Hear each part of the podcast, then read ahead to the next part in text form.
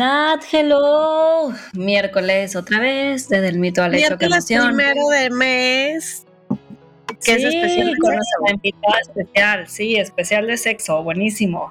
Eh, y este episodio obviamente está igual de bueno que todos los demás, entonces estamos muy emocionadas.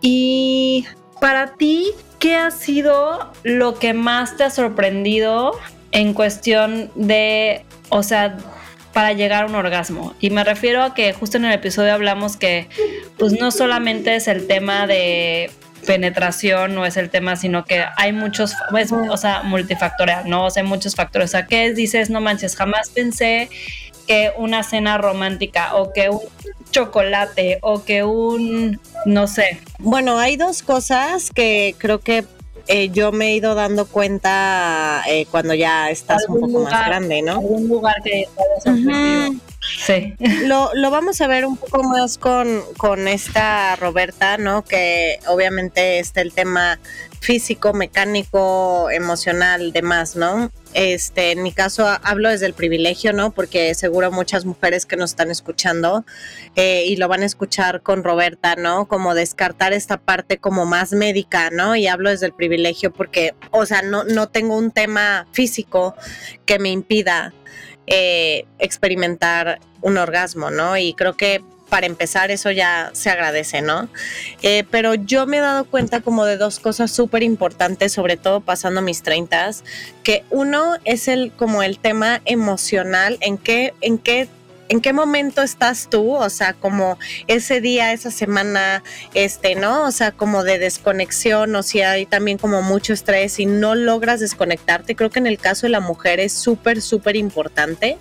Este, y eso yo me he dado cuenta que, que es como muy, muy, eh, o sea, muy específico. Y por el otro lado, y ya me contarás tú ahorita, también el tema eh, de según el día del ciclo en el que estés. Yo lo tengo ya más que medido. O sea, evidentemente lo del 10 al o sea, cuatro días antes de la ovulación y cuatro días después, o sea, a mí me pasa que esa semana, ya me contarás tú, Pau, este, como que, güey, el líbido explota, ¿no? Entonces, a veces, aunque estés mega estresada, eh, creo que es un poco más fácil llegar a un orgasmo, pero no sé si a lo mejor eh, es tipo más hacia mí o no sé cómo lo vivas tú, Pau. Ay, sí, no, yo lo del mi no lo tengo tan identificado, ¿eh? Porque ahorita, o sea, posparto, o sea, embarazo, posparto, luego DIU, entonces traigo ahí un relajo en cuanto al ciclo. Em, pero sí, más bien algo que a mí me ha sorprendido del orgasmo es que, por ejemplo, a mí me hace mucho el paro para cuando tengo dolores de cabeza súper fuertes. O sea, muchas veces es mi solución máxima que que digo ya, o sea, neta, no, no está funcionando que ninguna pastilla, bueno, pues... pues que ya sé cuál es, claro, pues tiene que ver, porque pues si lo ponemos a pensar, Pau, claramente llegas como un estado como de explotación y relajación que seguramente hace que, que te alivian ese dolor, ¿no? Total, entonces eso yo creo que es, o sea, algo que, que, que he descubierto también a, lo largo de los años que me ha sorprendido este, en cuestión de, orgasmos. Pero bueno, yo creo que en este episodio. pero, Pau, ¿qué es, por ejemplo, en tu caso lo que más te impide cuando no puedes? O sea, ¿es un tema emocional, hormonal, físico? Ah, no, emocional 100%. Emocional de que traigo mil estrés, traigo mil, o sea, o sea, mil, mil temas en la cabeza. O sea, sí, la cabeza está muy cañón. Y aunque trato de ya, borrón, estoy en esto, no, está muy heavy, o sea, muy heavy que neta no te deja, no, o sea, estás como mil cosas en la cabeza con estrés de la chamba o cuando tema de posparto también con Martina, o sea, como que estás como nublada totalmente y no te deja, pues sí, llegar y realmente disfrutar y es como algo muy heavy que siento que a lo mejor los hombres no lo viven tanto, los hombres se desconectan a ese momento y este y ahí están y nosotras, o sea, es como un trabajo mental, emocional muy cañón, o sea. Pues sí, ya lo vamos a ver en el episodio de Roberta Pau, que está buenísimo, como siempre nos fascina y pues obviamente quédense para escuchar todo esto que platicamos con la crack del sexo, nuestra Roberta Medina y pues vámonos al episodio, Pau. Vámonos. Poner el mito sobre la mesa y descubrir las distintas caras de la moneda hasta llegar al hecho. Es un espacio donde dejamos en la puerta los juicios y hablamos abiertamente de temas tabú con los que crecimos social y culturalmente, como el sexo, la vida en pareja, finanzas, maternidad, carrera laboral, salud y bienestar. Nos acompañarán diferentes invitados, tanto especialistas como gente que a partir de su experiencia nos revelan una parte de su verdad. Somos Natalia Ferriz y Paola Reiner. Este espacio es para ti, para nosotras, para todas las que quieran caminar juntas del mito al hecho. Hola a todas, estamos muy felices porque hoy es como ya lo saben, el primer miércoles del mes y como quedamos desde la vez pasada con nuestra sexóloga de cabecera, nuestra favorita, una fregona sasasa, Roberta Medina está otra vez con nosotros y también seguramente si escucharon el primer, eh, la primera parte de este episodio, ¿no? El, en, en, el mes pasado hablábamos sobre los mitos de los orgasmos femeninos. Entonces, bien nos dijo Roberta el episodio pasado que íbamos a continuar con este episodio porque, bueno, creo que inclusive no, no para dos, sino como para diez, pero bueno, en realidad este ahorita lo vamos a hacer en dos partes. Luego igual escríbanos qué otras cosas específicas del tema quieren saber y lo podemos bajar a otro episodio. Pero hoy vamos a hablar de la parte dos de los mitos de los órganos femeninos con nuestra ahorita el mundo mundial, Roberta Medina. ¿Cómo estás, Roberta? Muy contenta y de verdad es que eh, no me deja de maravillar cómo es que la tecnología nos permite unirnos y en este momento unir tres puntos geográficos y saludando a todas las mujeres y hombres que nos escuchen, que seguro también están en otro momento y esto es gracias a la tecnología que insisto que también puede ser un muy buen aliado para nuestros orgasmos. Eh, ah, mira, ahorita nos vas a contar. Pero bueno, Roberta, me gustaría un poquito empezar. La vez pasada un poquito donde nos quedamos y también de lo que tú, eh, bueno, más o menos nos adelantaste el episodio pasado, que era poder hablar primero ¿Por qué crees, no? Que, o sea, bueno, culturalmente supongo que hay muchísimas respuestas, pero ¿por qué en pleno, o sea, en pleno 2021, no? Eh, sea un constante que las mujeres fingen, en su mayoría, ya nos darás estadísticas, un orgasmo. Y por otro lado, cuáles son las condiciones físicas, emocionales, mentales por las cuales a muchas mujeres les cuesta mucho trabajo llegar al orgasmo. Entonces, bueno, obviamente da, es un pastel enorme, pero me gustaría empezar, si quieres, con, la parte de por qué, por qué eh, nos, nos, nos, siguen dando esta información de que, de que, pues ya, igual no hay, no hay problema, hay que fingir un orgasmo. Cuéntanos un poquito eso. Fíjate que una de las razones eh, por las cuales, o la razón que es más frecuente por las cuales las mujeres llegan a fingir un orgasmo, es justo para evitar que su pareja se sienta mal independientemente de si la pareja es un hombre o una mujer. Y creo que eh, es muy frecuente que nosotros en una relación de pareja hagamos cosas por querer agradar a nuestra pareja y lamentablemente algunas de estas nos dejan a nosotros en una sensación eh, pues desequilibrada de eh, beneficio, ¿no? De bienestar.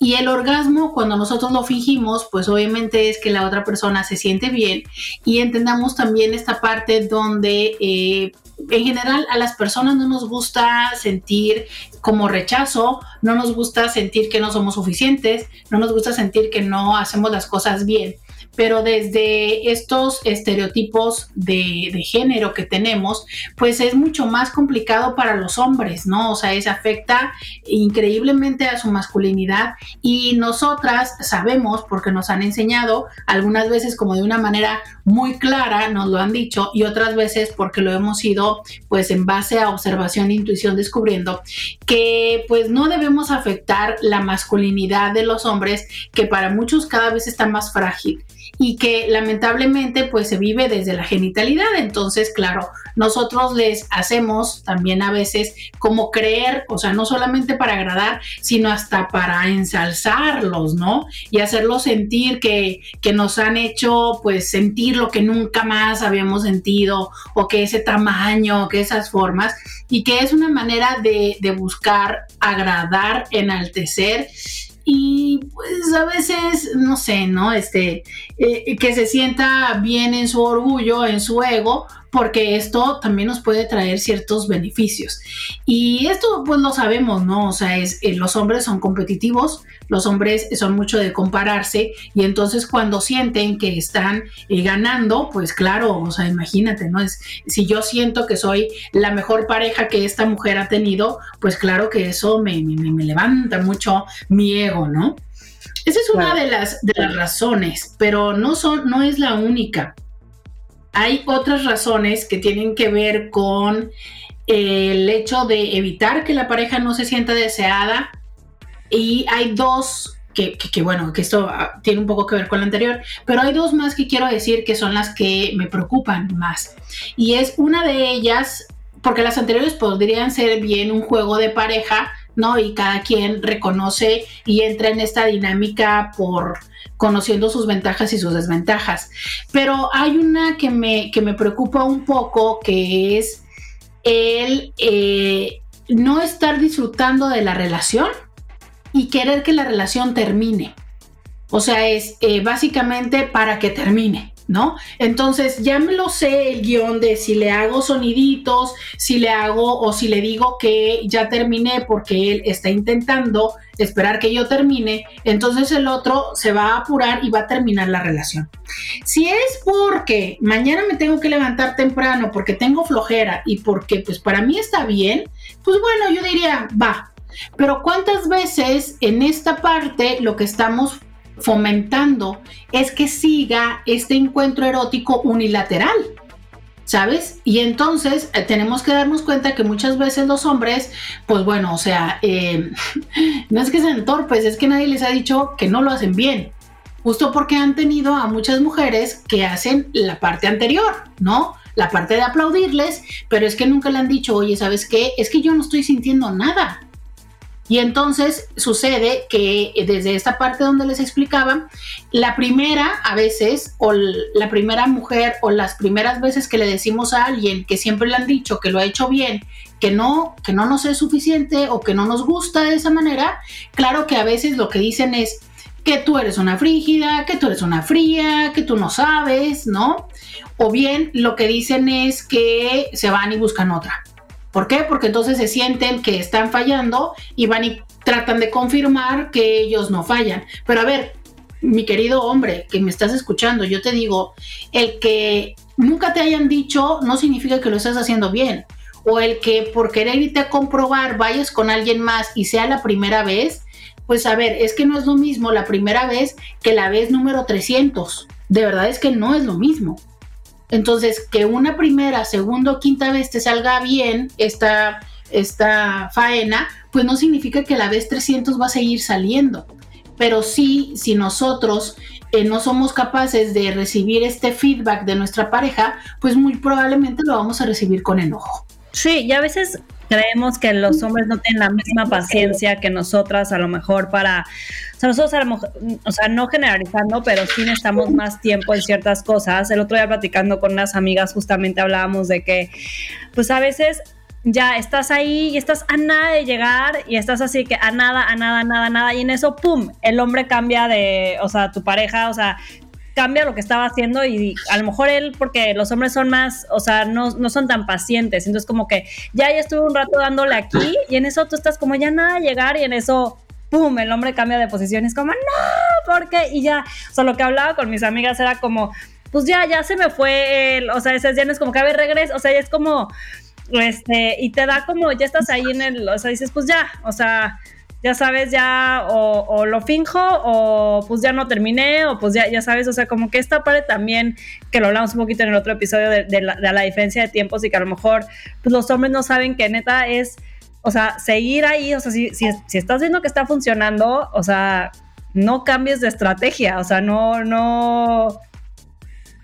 En, en su defensa, en su defensa de decir lo siguiente, mira, es que he estado a ver, casi te podría decir que he estado de los dos lados. Una, porque también lo he sentido y es como la máxima privación de que cuando estás al filo, cambian y dices, ah, pero ¿por qué? ¿No? O sea, ¿por qué? Porque aparte te da en ese momento se te viene el coraje y no hay manera en la que regreses a, porque aunque en ese momento que gritas de coraje el otro lo vuelve a intentar, ya se fue el mood. Pero también estoy consciente que seguro es que yo he estado del otro lado, ¿no? Y cuando lo hacemos muy, muy frecuentemente cuando estamos haciendo una felación, estamos haciendo sexo oral y también se te cansa la quijada, también se te cansa el cuello, se te tensa, ¿no? Las rodillas te duelen y llega un momento en el que tú estás así como que a ver a qué horas y ya cuando no dices tú, bye, y te lo cortas, o sea, se la cortas en ese momento, ¿no? O sea, le cortas la viada, espero que no lo otro. Y entonces, oye, lo mismo sienten ellos, ¿sabes? Entonces, híjole, sí, porque físicamente a lo mejor ya no puedes, o al otro le está dando un calambre y tiene que cambiar de posición y todo así de chingado, ¿no? O sea, pero pues sí, completamente. O sea, para las mujeres en el sexo oral, hombres, sépanlo, para las mujeres en el sexo oral, digo, no que no les canse a los hombres, este, supongo que sí, pero el tema de la quijada sí es un tema, amigo, ¿no? No, la quijada, ¿sabes luego que es tan desagradable? Que entre estos más se apasionan, ¿no? Luego te, yo no sé, es que películas porno, o sea, ellos que sienten y que les enseñaron que entonces te jalan la cabeza y es sexy. No, a ver, no. Y luego, si me jalas el cabello, yo quiero decirles, hay una técnica para saber jalar el cabello sexy. Pero entonces estos entran en pasión, entonces ya te mueven la cabeza, te va aquello hasta no sé en dónde quieres vomitar, pero aparte luego te jalan, entonces entre el vómito, sale, entra.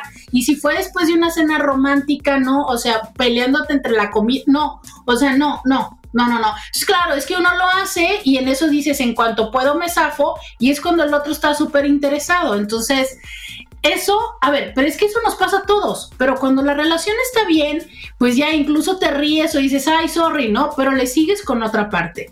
¿De qué estamos hablando? De cuando ya pasa o muchas veces y entonces dices, carajo, o sea, si te das cuenta que estás cogiendo con alguien, ¿verdad? O sea, hay otra persona aquí que tiene otro ritmo que tú o cuando la relación de pareja ya está en un estado de enfado, que entonces eso ya no me gusta. Pero que si se dan cuenta en ambos casos tiene que ver con repetición. ¿Sabes? O sea, yo dudo mucho que una pareja de la nada es que esto no le guste. Ahora, quien desde un principio esto es un problema, pues ya te diré, a ver, mi vida es que a lo mejor eres muy controladora o muy controlador. Y eso te va a pasar ante todos los aspectos. Un momento, alguno de los casos más este, particulares que recuerdo mucho era de una chica que no le gustaba que se extendiera la cama. Entonces ella se estresaba en cuanto había arrugas de la sábana. Y él me decía, carajo, es que yo intento, pero es que me dice, es que hay que estar tapados, pero es que tampoco se tiene que zafar la sábana y entonces no hagas mucho ruido, pero entonces mantente en el ritmo. Y cuando él me estaba diciendo en una cosa así de, que decía, no, carajo, yo tampoco quiero coger ahí. o sea, ¿qué estrés? Claro, Ahora, y le entiendo a la chica que me decía, es que la sábana, es que el ruido, es que me duele y todo. Y decía yo, bueno, sí, cierto, tienes razón, pero a ver, tienes que comprender que si tus exigencias están estilo burocracia, ¿no? Para sacar este un trámite, pues dices tú, oye, ¿quién va a querer tener una relación erótica cuando esto está mucho más de trámite?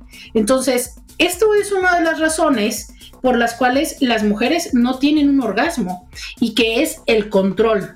O sea, hemos hablado de cómo es que el orgasmo es justo esto, la pérdida de control.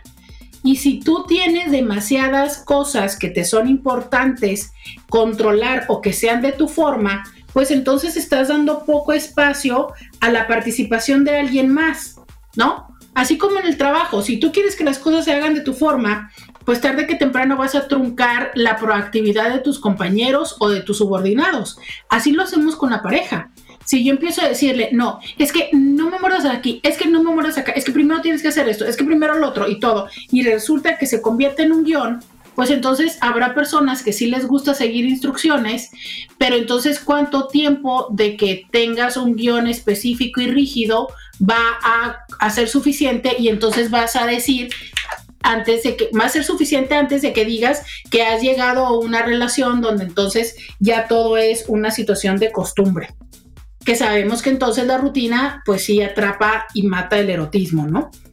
Entonces, esta es una de las situaciones que les digo, a mí me preocupa un poco de cuando lo fingen como para no hacerle saber a la otra persona lo que no les gusta. y creo que es uno de los temas en donde diríamos los mexicanos, ni tanto que el queme al santo, ni tanto que no lo alumbre. O sea, ni tanto que le hagas un guion donde entonces le, le cuentes los centímetros, las succiones y, y todo lo que tiene que ser, pero tampoco como el hecho de, ay, siempre te veniste, sí, ¿estás bien? Sí, ¿no? O sea, y tú que no, no sentiste nada, con tal de no eh, poder mancillar que el otro se sienta mal, o sea, masculinidad, pero entonces estás alejándote de tu, tu bienestar y te esperas a que se meta al baño y en alguno de los casos sacan el vibrador y resuelven la situación, pero lamentablemente en la mayoría no o sea, te quedas así, tal cual. Oye, sí, de acuerdo. Exacto, justo yo te iba a decir, o sea, que ni tanta comunicación ni tampoco no comunicarle que el, el, pobre no tenga ni idea y esté a ciegas todo el tiempo. Oye, Roberto, ya hablando de, de, de, otro, de otros mitos, este, que este hecho también, o sea, lo platicé hace poco con unas amigas, de que vengo con mucho contenido nuevo. Ah, este, ya no van a querer contar nada, ya siento que ya voy a estar vetada de todas las reuniones, pero bueno, es que uno de los mitos que, que, también se habla mucho y hasta se hacen chistes de eso, y es que el tamaño del pene tiene que ver con el orgasmo femenino, o sea, que depende del tamaño es si vas a llegar o no al orgasmo. Y, y hay, una, hay una frase que dijeron eh, este, mis amigas en ese que yo nunca lo había escuchado y decían, o sea, de que me dio muchísima risa, pero ¿qué prefieres? ¿Una sardina juguetona o una ballena dormilona? Este, eh, miren, yo, yo ahí tendré que contestar de diferentes formas. He de ser honesta y decir que a mí, desde las formaciones sexológicas, a mí me enseñaron a decir que el tamaño no importa. ¿Por qué? Por lo siguiente, ¿no? Antes se decía que las terminales nerviosas en la vagina estaban solamente en el eh, último tercio, esto es los primeros centímetros. Ahora sabemos que tiene que ver con que el clítoris, entre mayor excitación, estas raíces que abrazan la, entrada vaginal, pues entonces están más enjurgitadas, que es el nombre, pero básicamente están pues más como hinchaditas, ¿no? Recordemos que esto es igual al cuerpo del pene y entonces eso hace que haya más sensibilidad, por lo que pues eh, con pocos centímetros se puede estimular. Aparte recordemos que la mayoría de los orgasmos de las mujeres vienen por la estimulación directa o indirecta del clítoris, lo cual se puede hacer con el pubis, con los dedos, ¿no? O con la lengua. Entonces, desde ahí, desde, podríamos decir, desde lo funcional y lo operativo, podríamos decir que el tamaño no importa. Desde esta explicación. Ahora, yo propongo esta otra explicación para decir lo siguiente, ¿no? Vivimos en el 2021 y no importa que estemos en pandemia, pero seamos honestos como en la mayoría de los tamaños en la vida importan, ¿no? O sea, importa el tamaño de nalgas que tengas, gracias cultura Kardashian y Jennifer López. Importa el tamaño de las tetas. Importa el tamaño de la cartera que tengas porque eso significa éxito. Importa el tamaño de la casa que tengas porque también no significa éxito. Entonces, sí importa hasta el cabello, ¿no? El tamaño del cabello de largo que tienes. Entonces, de todo importa el tamaño en la vida, ah, menos el pene, ¿no? Casualidad. Casualidad del heteropatriarcado. O sea, es todo en la vida es importante menos el tamaño del pene, por favor. Mira, yo no sé. ¿No? O sea, yo puedo entenderlo desde la practicidad, donde entonces eh, una relación erótica de dos mujeres donde no hay pene, hay satisfacción, donde eh, sabemos que la estimulación del clítoris, repito, se puede dar eh, no necesariamente desde lo coital, donde para lo coital podrían ser pocos centímetros, pero también me gusta validar que hay mujeres que les gustan grandes y que pues sí se siente diferente. ¿No? Y entonces para quienes les gustan grandes es diferente. ¿Sabes? Es como decir, a ver, es que con unas tetas de, A es lo mismo que con una doble D. ¿Para qué quieres una doble D? Pues habrá hombres que te digan, bueno, es que a mí me gustan las grandes. Ah, bueno, pues a ese señor le gusta doble D. Para él es importante el tamaño de las tetas. Bueno, hay mujeres que nos gustan grandes, ¿no? Entonces, digo, yo creo que sí hay que hablar las cosas como son. Sí, hay para quienes les importa y hay para quienes no les puede importar. Pero entonces entender esto, sí, ¿no? Y que no, o sea, y más el mito yo creo que más es un tema como de que si, o sea, un hombre de pene grande ya seguramente va a ser que un animal en la cama, o sea, sabes, como que ya, ya solamente con tener eso ya es como check, ya sabes, o sea, yo creo que, o sea, va más por ahí como este mito de que ya un pene grande seguramente es un super animal en la cama y lo tiene todo, este, o sea, todo bajo control. Entonces, sí, obviamente hay, hay, en, en, en, gustos se rompen géneros, hay, o sea, todo el mundo, habrá las que les gustan de que no, a mí me gusta chiquito, a mí me gusta, o sea, 100%, pero, o sea, no te asegura, el, o sea, un pene grande no te asegura llegar al orgasmo. Mira, yo te voy a decir que eh, en encuestas eh, informales con pacientes, que podríamos decir que informales, pero con más, tengo 15 años eh, atendiendo consulta, ¿no? Entonces, bueno, lo que sí he encontrado es que muy frecuentemente hombres y mujeres dicen que las parejas que son, ya sea en el caso de los hombres, sí con un pene grande, y en el caso de las mujeres, con un cuerpo ya sabes, pelazo, culazo y todo, que tienden a ser personas que son menos, entre comillas, apasionados en la cama. Y creo que tiene que ver con esta parte de como yo ya siento que lo tengo grande y con esto ya alarmé, o yo ya siento que estoy súper buena y esculpida por los dioses a mano y se rompió el molde y ya con eso ya lo armé, muy frecuentemente su, su conducta en la cama es como de, pues date, ¿no? O sea, de, literal me tiro manitas arriba y órale, llégale. Y aparte, Desde el ego, ¿no? Como más egocéntrica su actitud, pues de que sírvete. Claro, no, y aparte sírveme, porque a veces es esto. O sea, a veces es sírvete, ¿no? De, de, te doy chance de que llegues a este gran buffet, pero a veces es, si yo siento que tú estás en una posición menor que yo, entonces es, aparte compláceme porque te hago el favor.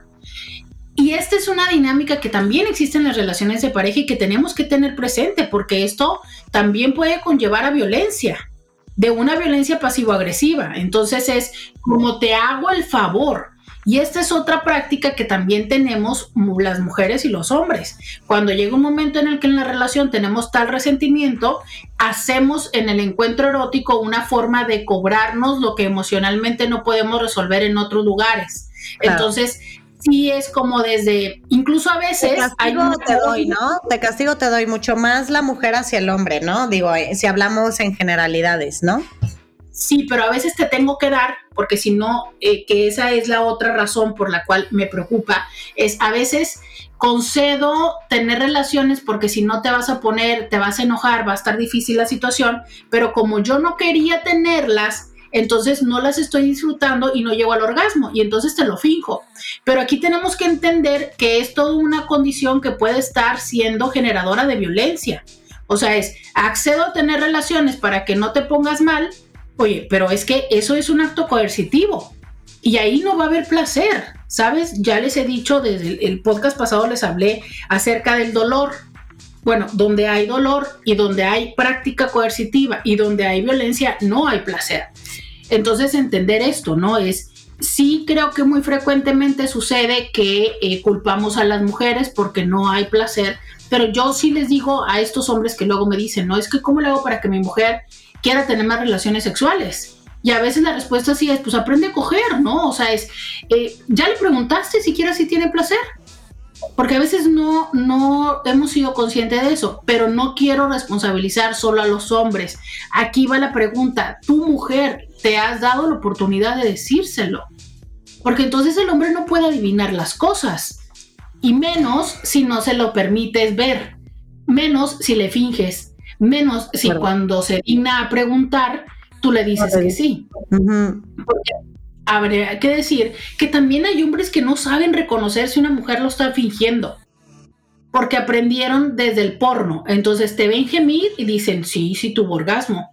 ¿no? Te ven que arqueas la, la, la, espalda, no, si tuvo orgasmo. te ven que se te, podrías dar cuenta hasta cómo se contraen los músculos mucho más que gemir. O sea, si alguien sabe leerlo, no estaría tan fácil este, eh, fingirle un orgasmo, ¿no? Claro, porque entonces hay todo un proceso de ruborización en, la, en, en, en, el rostro, ¿no? Los labios cambian de dimensión, cambian de coloración.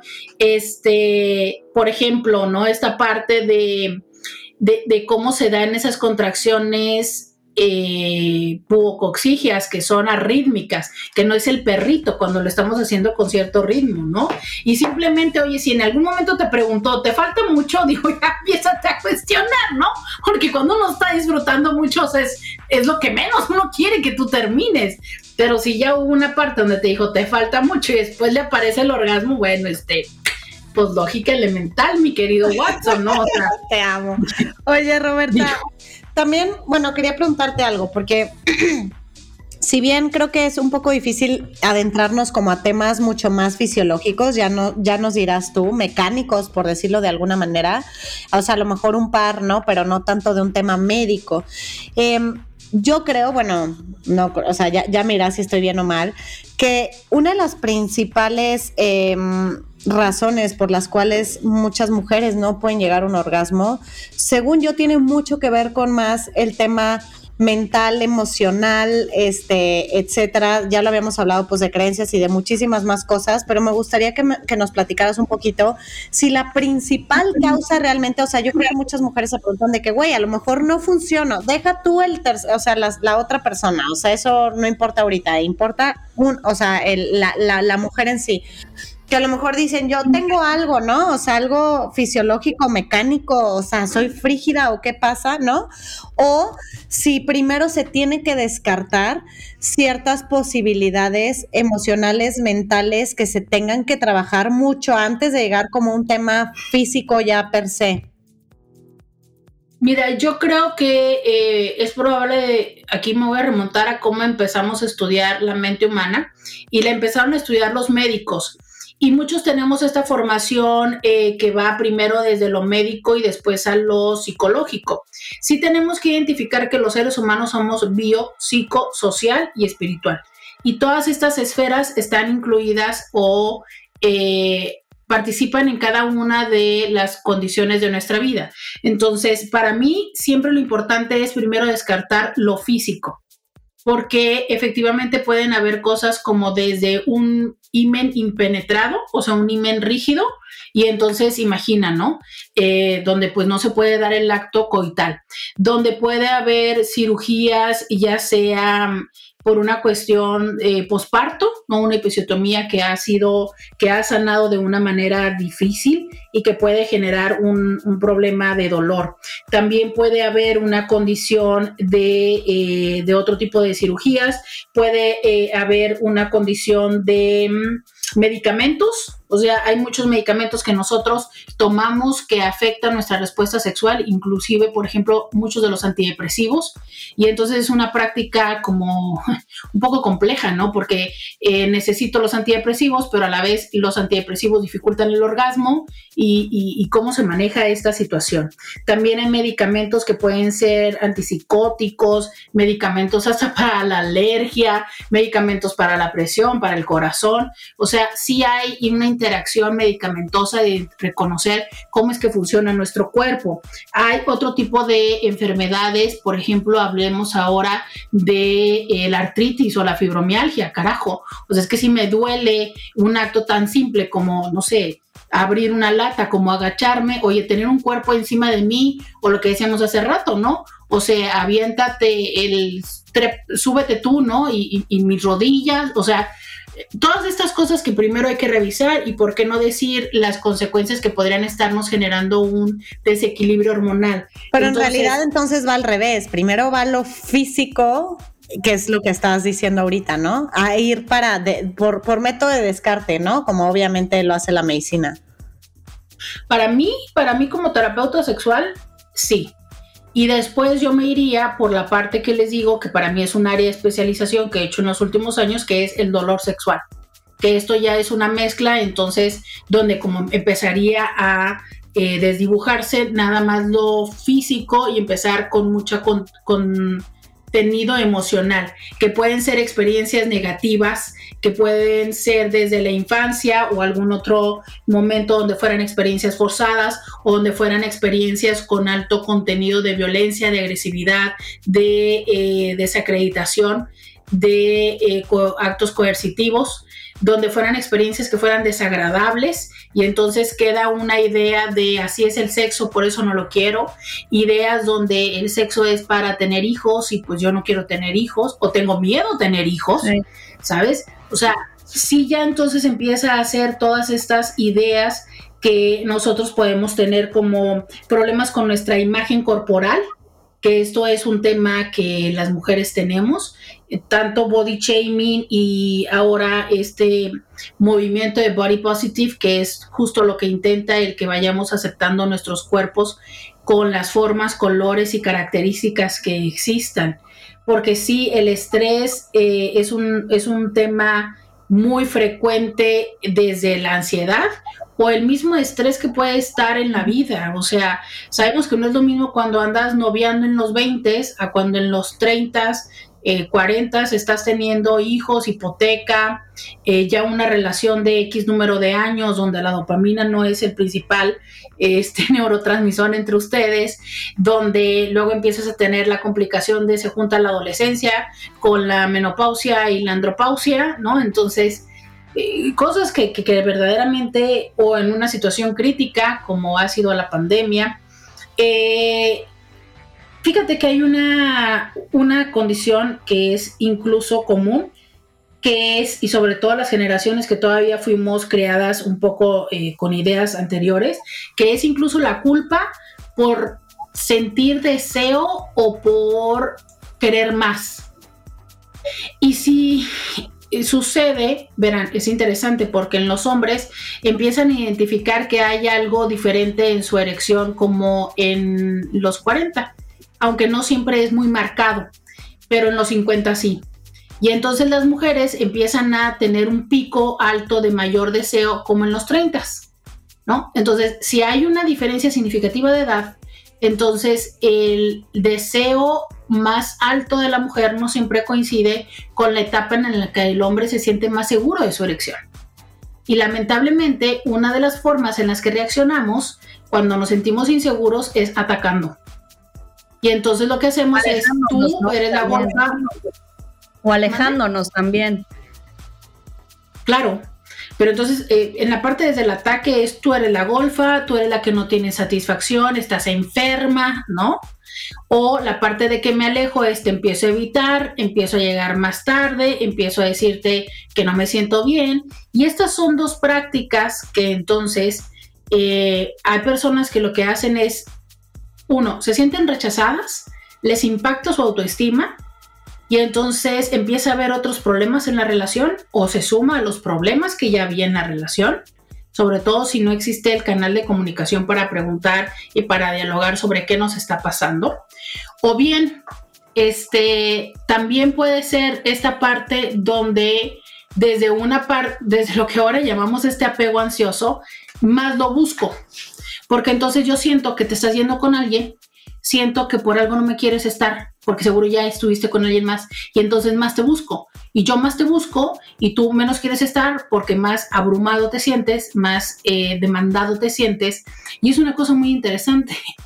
El sexo obligado, la gran mayoría de las veces no es placentero. Y esto no nada más es para las mujeres, como hace un momento que yo les decía, estas mujeres que acceden a tener relaciones para que no haya problemas, también cuando los hombres lo hacen para que no haya problemas, no necesariamente es placentero. Y esto también tiene que ver con una cuestión fisiológica, pero a veces también con una cuestión emocional, ¿no? O sea, donde yo me siento castrado, donde yo me siento que tú eres la que mandas, donde yo me siento enojado porque tengo que hacer las cosas cuando tú quieres y no porque yo quiera. Entonces, no me funciona la erección o no lo estoy disfrutando y se complica. ¿Sabes? Y eso también pasa. Entonces, yo menos quiero, más me alejo, tú más te da la inseguridad, la preocupación, el nerviosismo, más me buscas y entonces imagina dónde va a terminar esto. También ahí entra lo que hablábamos al principio del control, ¿no? Al final se, sale un poco de tu control, o sea, querer controlar tu todo y querer decir, a ver, no está bien, entonces más lo busco, más lo busco, más lo busco, más quiero tener control porque me da miedo que esté buscando algo en otro lado, ¿no? Fíjate que sí, muchas veces es parte del control, porque hay una parte de tú vas a hacer lo que yo quiera o sí, desde el control, desde el ego, desde el sentirme reina o princesa de la relación, pero a veces es desde el miedo ya lo decías, desde el miedo de que te vayas, más bien, desde el miedo de que puedas estar con alguien más, pero también desde el miedo de que me dejes. Es una cosa impresionante el cómo manejamos nuestra ansiedad, porque a veces no es el miedo de que tengas relaciones con alguien más, el miedo es que me dejes, el miedo es que te vayas. Por eso es que este tema de la infidelidad es un tema tan complejo, porque a veces lo que duele no es que te hayas acostado con alguien, sino que te hayas enamorado. Sí. ¿Sabes? Incluso tengo mujeres en consulta que a veces dicen, es que no es el problema no es ese, el problema está en que decidió tener un hijo con ella y eso era algo que nada más era mío y de él. ¿Sabes? Entonces, de verdad es que desde este concepto de cómo es que vivimos la relación es un tema muy diferente para cada quien. Y que y eso de hecho deberíamos de, tenerlo para el siguiente episodio, Roberta, de, de nuestro miércoles de sexo, pero también como que el, la sobre, el sobrevalor que le ponemos al sexo en la relación, ¿no? O sea, que si estamos bien con nuestra pareja, tenemos que estar teniendo, o sea, tres veces al día, o sea que el sexo tiene que estar increíble, ya sabes, o sea que el sexo no puede pasar por estos momentos bajos o de que pues sí, de repente los dos estuvieron muy ocupados, tuvieron una semana a lo mejor, este, pasó un tiempo y otra vez lo retomaron, pero como que hay una sobrepresión por el performance que tiene que tener el sexo en la relación, que literal, si no estás teniendo buen sexo o no estás teniendo sexo en tu relación, bueno, no, o sea, si no estás teniendo buen sexo, es de que vaya, o sea, de que estás, o sea, tu, tu matrimonio está, está fallido, le, algo le está pasando, ¿no? Entonces eso también, creo que eso es un temazo para, para dejarlo para, para el siguiente episodio. Fíjate, Paola, que esto que dices tiene que ver mucho con este fenómeno que ya tiene una, una frase y cada vez se habla más que es la positividad tóxica, ¿no? O sea, e, esta parte donde entonces ahora tenemos una sobreexigencia en todo, entonces tienes que ser fitness, pero tienes que ser exitoso, pero tienes que verte glamuroso, pero tienes que tener familia, pero, o sea, es pero, pero, o sea, es como toda una lista de todas las cosas que yo tendría que tener.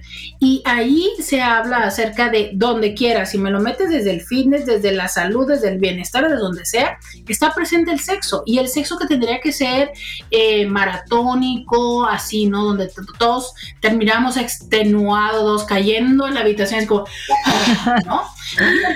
Te, te, cuento que no, ¿sabes? Un encuentro erótico placentero puede ser sin coito, Puede ser sin orgasmo, puede ser por supuesto no orgasmo simultáneo, porque qué chido si lo tienen, ¿no? Hay parejas que en algunas ocasiones lo logran, pero la gran mayoría de las veces no es así.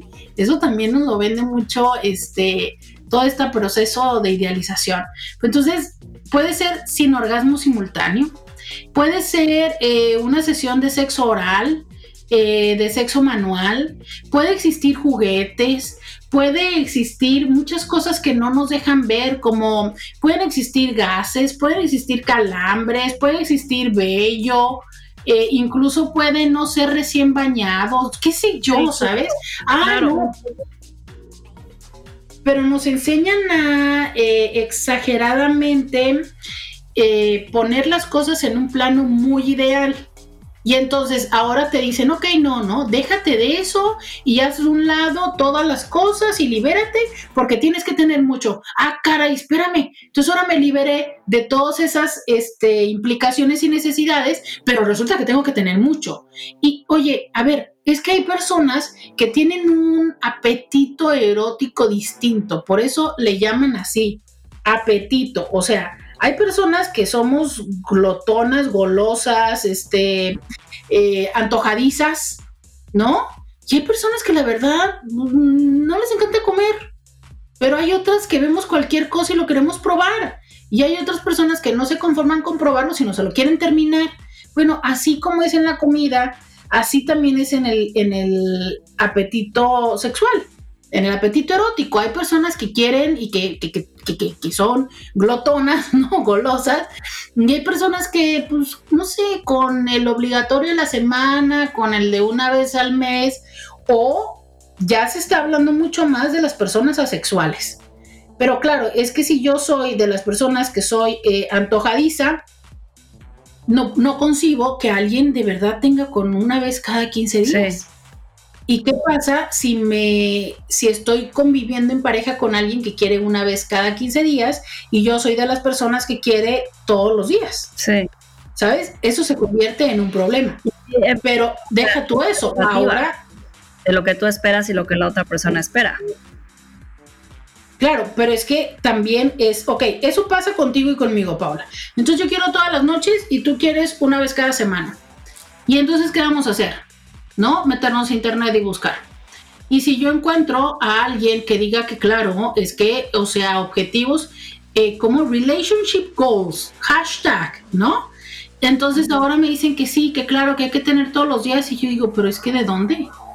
O sea, ¿cómo le hago con todo lo que estoy teniendo? ¿Cómo le hago para, sabes? Pues es, es que no me alcanza, no me alcanza. Y esta parte donde ahora me siento obligada para hacerlo, porque si no estoy eh, quedando mal con todas estas expectativas. Esa es una parte importante, o sea, ¿quién dicta cuánto? Porque nosotros los sexólogos es una de las cosas que más nos preguntan. Este, ¿cuántas veces a la semana? Y cada día te digo que yo creo que sabemos menos cuánto. Sí, o sea, cada pareja, cada matrimonio, cada, o sea, tiene que encontrar sus propias reglas, los que les funcionan, los que no. Y saber que también hay, hay, o sea, las relaciones son cíclicas y van por altibajos, o sea, lo que a lo mejor quedaron en un inicio va a cambiar y luego vuelven a lo mismo, ¿no? Entonces, oye, Roberta, ya se nos super acabó el tiempo. Este, nada, quiero cerrar con, con, lo mismo que cerramos en el, en el, episodio pasado, que no va a ser como una dinámica de mitos. Nat, para que sepan, se, se tuvo que desconectar por, por un, un, tema de chamba que tenía. Eh, por eso ya no la escuchan por ahí, pero bueno, aquí estamos Roberta y yo dándole todo a este episodio que me está encantando.